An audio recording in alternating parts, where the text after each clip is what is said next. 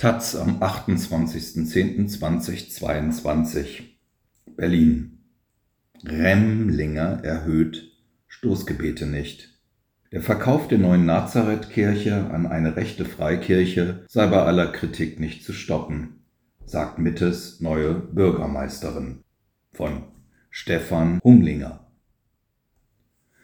Kurz vor der Präsidentenstichwahl in Brasilien können die Berliner Freunde des ultrarechten Amtsinhabers Jair Bolsonaro schon feiern.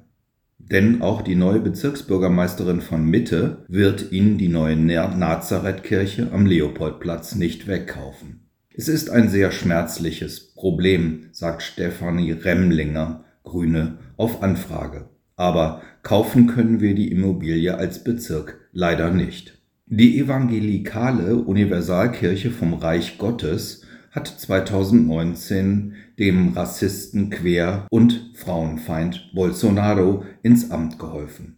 Im Wedding baut sie als eingetragener Verein unter dem Namen Hilfszentrum Universal ihren deutschen nationalen Hauptsitz auf.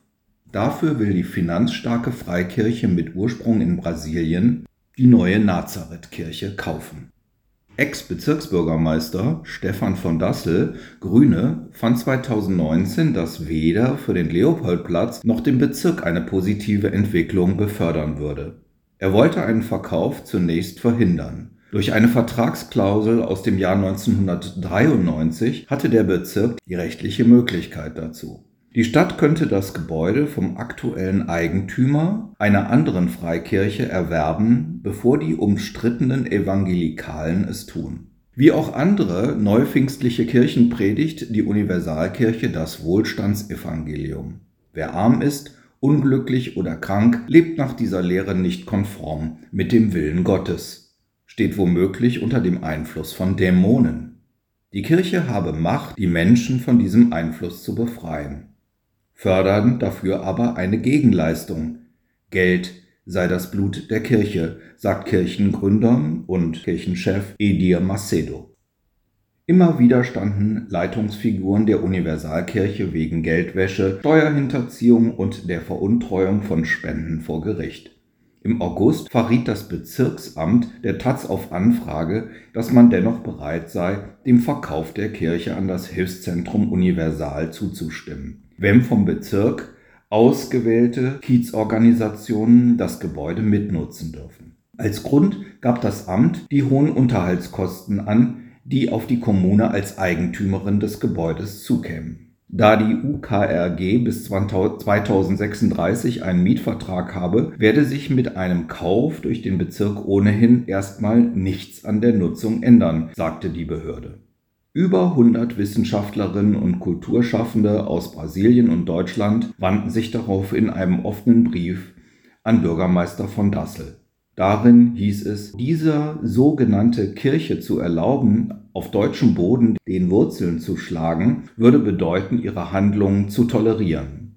Es würde bedeuten zu akzeptieren, dass der Glaube zur Bereicherung zu Lasten der Gläubigen und für politische Zwecke instrumentalisiert wird.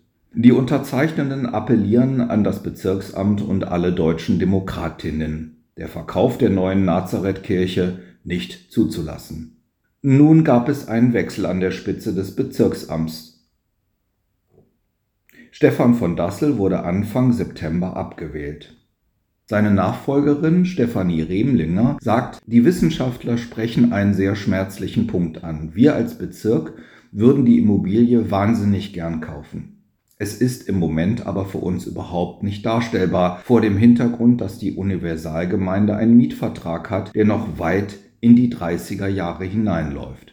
Angesichts des baulichen Zustands würde die Instandhaltung mehrere Millionen Euro kosten. Wer da eine Finanzierungsidee für uns hätte oder dem Bezirk als Partner zur Seite stehen könnte, soll sich bei mir melden. So Remlinger.